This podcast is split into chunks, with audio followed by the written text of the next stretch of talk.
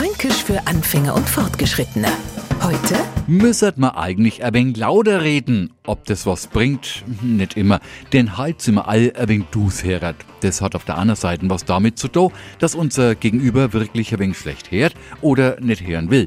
Dus heret hast also auch, sag einmal, hockst du auf deine Ohren. Jetzt habe ich dir das schon so oft erklärt und du hast es immer noch nicht kapiert.